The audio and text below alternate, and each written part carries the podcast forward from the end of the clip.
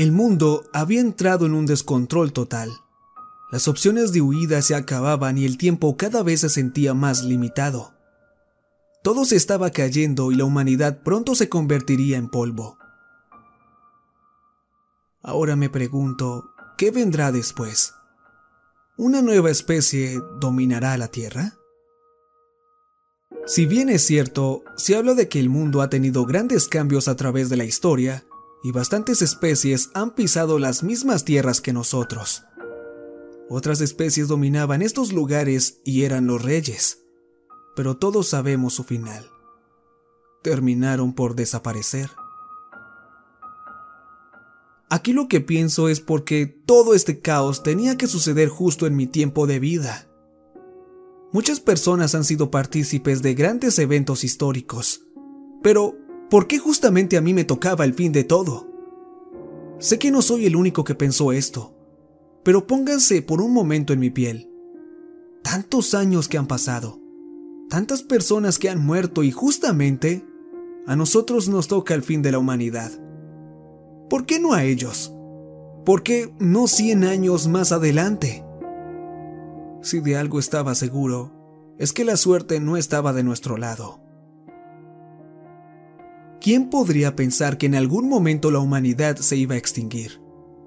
Muchas teorías apuntaban a que un asteroide acabaría con la Tierra. Por supuesto, muchos creyentes hablaban sobre cómo el apocalipsis había llegado, hablando de cómo Dios estaba haciendo una limpieza al planeta Tierra para elegir los dignos de heredar el paraíso. No se imaginan la cantidad de personas que hacían público en sus redes sociales que debían arrepentirse de corazón para ser salvados. Podría asegurar que más de una persona que era atea estaba metida dentro de ese grupo de estúpidos. Nunca entenderé a los creyentes. Tienen su mente tan cerrada que hablan sobre cómo Dios es un ser de luz y bueno, pero cabe en sus mentes retorcidas que Él podría acabarnos a su propia voluntad. En realidad si pensaban que es un ser divino, en el cual no hay maldad, entonces ¿por qué lo creían capaz de hacer algo así? Estoy muy seguro de que esto es algo que debe pasar. Cuestiones de naturaleza humanidad. No lo sé. Esos detalles nunca saldrán a la luz. Las cosas no iban a mejorar. Si bien, este es nuestro fin y la Tierra seguirá evolucionando. En algún momento la nueva especie que llegue descubrirá cómo hemos muerto. O bueno, quizás no lo hagan. Es más, ni sé si serán humanos los que empiecen a poblar la Tierra. Puede que sea un mundo de animales o especies nunca antes descubiertas que están por nacer dándole vida a un nuevo mundo. Y no precisamente me refiero a que sea algo que sucederá pronto.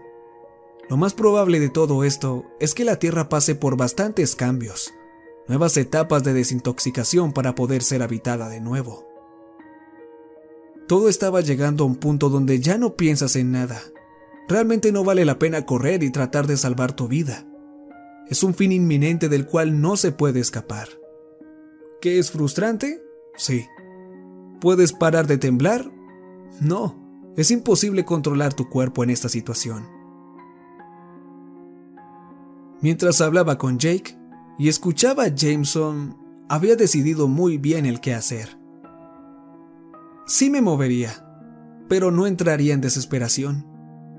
Este pensamiento surgió más en poder salir y caminar un rato más, acercarme a lugares más limpios y puros para ver por última vez las bellezas que nos rodeaba.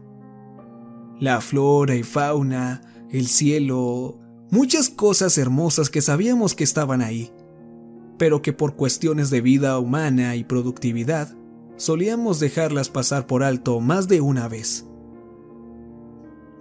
Jake, iré donde están ahora mismo. Lo que eres tú y Sara son ahora mi familia, y quiero verlos una vez más. No sé a dónde iremos, pero por lo menos quiero abrazarlos antes de que todo se acabe. Colgué el teléfono sin dejarlo hablar. Apagué mi computadora y puse a cargar mi teléfono mientras iba por algunas cosas para comer. Y de paso, quería entrar al baño y ducharme. Mientras el agua caía sobre mí, pensaba en las pequeñas cosas que ignorábamos. Puede parecer estúpido, pero el agua me hacía sentir tranquilo. Sí, lo sé, aunque el mundo alrededor mío se estuviera desmoronando. Recordaba los buenos momentos con papá y mamá, como el último cumpleaños que celebramos. Papá compró una guitarra para cantarle una bella canción de Elvis Presley como regalo. No éramos personas adineradas, pero éramos felices con estos pequeños detalles. En ese momento caían lágrimas y lloraba como la primera vez que vi a mi padre cantarle a mi madre. No se pueden imaginar con qué sentimiento cantó. Notaba cómo pequeñas gotas salían de sus ojos mientras entonaba la bella melodía de Can't Help Falling in Love. Podía notar el amor más puro que alguna vez haya sentido o visto.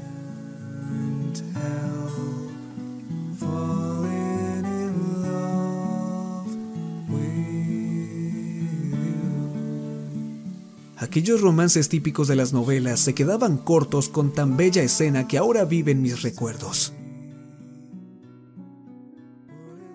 Salí del baño y tenía una toalla preparada para secarme. Pertenecía a mi padre y la había guardado porque era su favorita. Pensarán cómo una toalla puede ser importante, pero ya les dije, no éramos gente con dinero, pero las pequeñas cosas nos alegraban la vida. Verán, mis padres eran campesinos y una noche en una fuerte lluvia, mi padre, aún siendo un joven de 20 años, Trabajaba muy fuerte para reunir el dinero de los medicamentos de mi abuela. Esa misma noche, empapado llegó a casa para ser recibido por malas noticias. Su vecina y mejor amiga de mi abuela estaba con su hija cuidando del cuerpo inerte de su madre.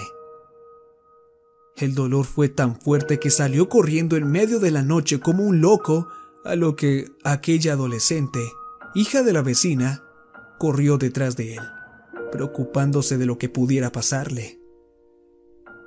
Al alcanzarlo, tenía unas palabras de despedida que había dejado mi abuela antes de irse.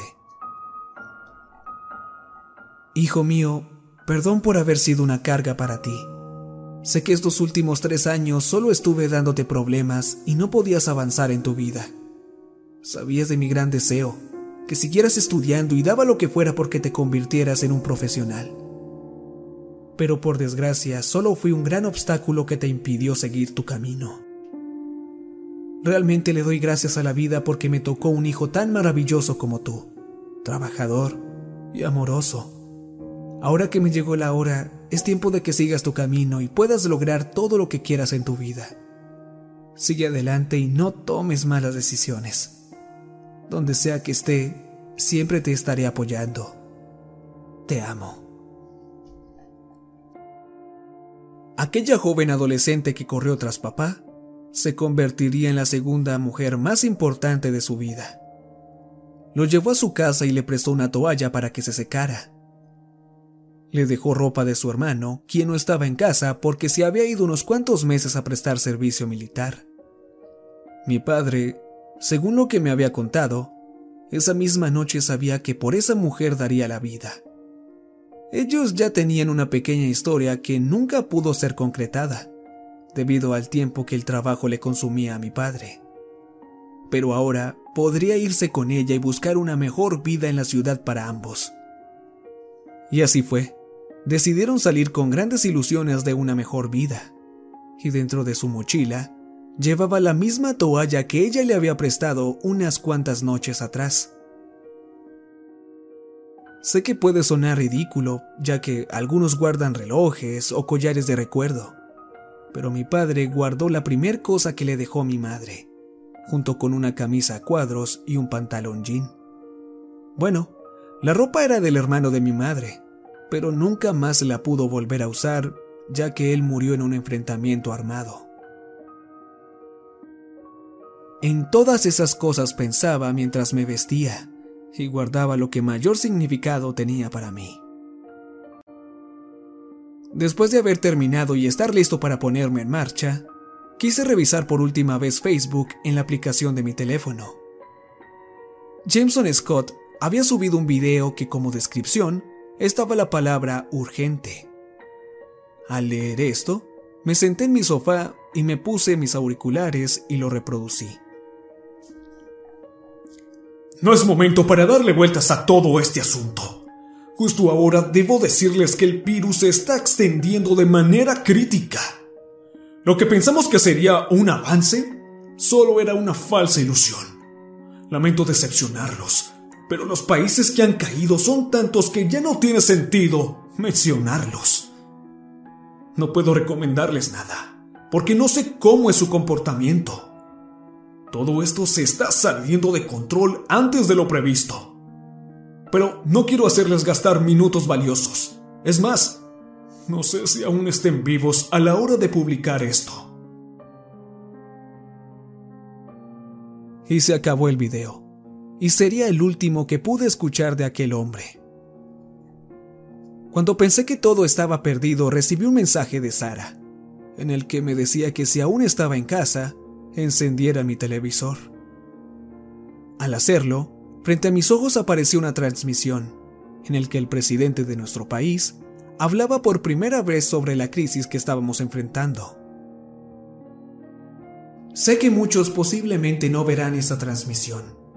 Las cosas que están ocurriendo alrededor de nuestro país son eventos sin precedentes que ninguno nos esperábamos. Realmente no vengo a traerles la fórmula mágica para salvarse, ya que dicha situación es imposible. Hablando con los líderes de las otras naciones, hemos llegado a la conclusión de que no hay nada por hacer. Estamos en el final del camino. Créanme que hemos pasado horas intentando idear un plan para poder frenar esta muerte inminente. Pero como deben imaginarse, no se ha concretado ningún plan de escape efectivo. Lo único a lo que podemos apuntar y hemos hablado sería hacer un viaje a otro planeta. Pero esto no es posible con todos los seres humanos que existimos. Sin contar, por supuesto, en que no sabremos hasta qué punto el planeta estará afectado por esto, y las provisiones que pudiéramos transportar serían mínimas. Sin embargo, seguiremos pensando en algo más concreto y que nos ayude a darle una contra a todo esto. Por lo pronto, les recomiendo que mantengan la calma.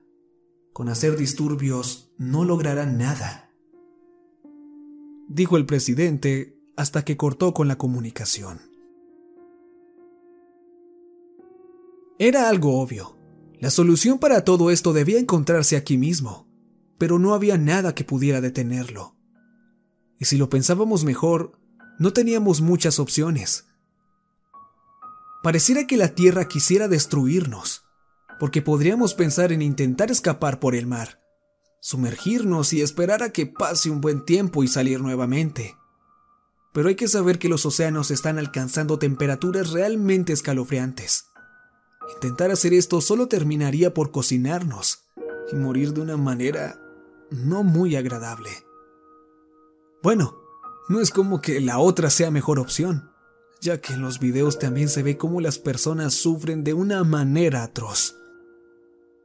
Pero bueno, no había mucho caso pensar en esto si al final no tendríamos más opción que esperar a que esto se detuviera. Y al paso que íbamos, no se veía para nada favorable. Me puse de pie, agarré mi mochila y salí de camino a casa de Sara. Era un gran trayecto que tardaría bastante tiempo, puesto que por obvias razones no había ningún medio de transporte disponible y tampoco es como que se necesitara porque mientras me duchaba, pude escuchar grandes gritos fuera de mi casa. Así que no podía imaginar el caos que había ahí afuera. Y tenía razón. No había por dónde pasar con un auto. Si mucho, una moto podría evadir el cúmulo de personas que estaban ahora en las calles, llorando, corriendo hacia ningún lado. La desesperación podía sentirse mi poca tranquilidad se iba desvaneciendo mientras me iba sumergiendo en la multitud. El ambiente era pesado. Había gritos por todos lados.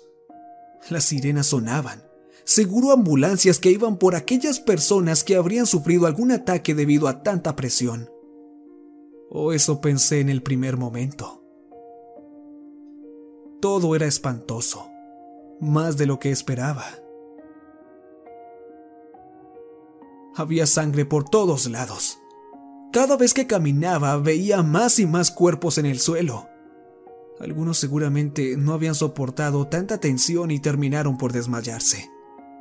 Pero había más de uno en un estado deplorable, marcando grandes signos de que habían atentado contra su vida. Ver todo este caos estaba causándome náuseas. No podía soportar más. El ruido de la gente, los gritos, los niños llorando, algunos sin comprender la situación. Había una escena en particular que hasta este momento puedo recordarla vívidamente. Una niña de no más de nueve años, llorando, con sus manitas manchadas de sangre, arrodillada al lado del cuerpo inerte de su madre. Había sido víctima de algún conductor que no daba tregua a aquellas personas que en las calles estaban. Y esa pobre señora, en un intento de escapar con su hija, terminó desparramada con su cráneo hecho pedazos y sus sesos esparcidos alrededor de la niña. Esa escena fue tan desgarradora que terminé por vomitar. No podía evitarlo. Sé que se preguntarán si ayudé a la niña, y no estoy muy orgulloso de la respuesta que les daré. Pero obviamente no lo hice. Soy consciente de que seguro tuvo el mismo final que su madre pero en esta situación no había mucho que pudiera hacer cuando todos terminaríamos igual. Traerla conmigo sería un problema del cual debería encargarme y no estaba dispuesto a hacerlo. Pero claro, cuando pensé que todo estaba mal, las cosas terminaron por ir en declive. Ya cuando la luz del día estaba cayendo, nos recibió con una gran mala noticia todas las empresas eléctricas quedaron fuera de funcionamiento. Así que las luces que iluminaban las calles ahora estaban dejándonos en una oscuridad que cada momento se hacía más espesa. Esto era perfecto. Como si fuera poco, ahora tampoco podríamos contar con la tecnología. De este modo estaba cortando cualquier información que pudiera tener. Solo era cuestión de horas para que la batería de mi teléfono muriera. Aunque, a como íbamos, también solo faltarían horas para terminar con este sufrimiento. Pero si bien es cierto, esto ralentizaba en gran medida mi plan. Sería más difícil emprender camino hasta la casa de Sara sin alguna luz guía. Pero tampoco podía quedarme descansando. Cada avance que hiciera era importante. La noche se hacía más densa y la oscuridad perturbaba más a las personas. Podía ver luces de autos encendidas, teléfonos y velas. Era lo único que iluminaba las calles. Obviamente había lugares en los que algunas personas no encendían nada, y solo podía escuchar lloriqueos y gimoteos entre las siluetas que podía distinguir. Este ambiente me helaba me estremecía de una manera en que me ponía los pelos de punta. Pequeñas lágrimas se me escapaban mientras imaginaba lo que pisaba, ya que en algunos momentos sentía grandes charcos. O a veces incluso podía sentir que posaba mi pie sobre algo, el cual podía casi asegurar que no era una simple roca en el camino. En mi mente sabía muy bien de qué se trataba y apretaba fuertemente mis ojos juntando todo el valor posible por no vomitar. Porque esa sensación junto con ese olor metálico de la sangre me hacían dar arcadas. Después de llevar en lo que parecía una hora de trayecto, llegué a un punto donde estaban reunidas varias personas alrededor de una especie de fogata. Hacía mucho tiempo que estaba caminando y antes de eso había estado pegado a mi computadora todo el día. Estaba realmente cansado y supuse que era un buen momento para recostarme sin temor. Me senté en la esquina de todo, en la parte en la que menos había personas para poder descansar unos cuantos minutos y así poder seguir mi trayecto. Sentía mis ojos pesados hasta que fue inevitable dormirme por lo que pensé que serían minutos. Y lo digo de esta manera ya que, al despertarme, En medio del alboroto de la gente, miré mi teléfono y para mi sorpresa había pasado dos horas desde que me había sentado. Aquí lo peor de todo esto no es que haya descansado tanto. No, el problema verdadero se hizo presente hasta el punto en que todo seguía igual de oscuro. La luz no regresaba y dentro de mí sentía que todo esto iría a peor, pero prefería esperar unas cuantas horas más a sacar conclusiones apresuradas.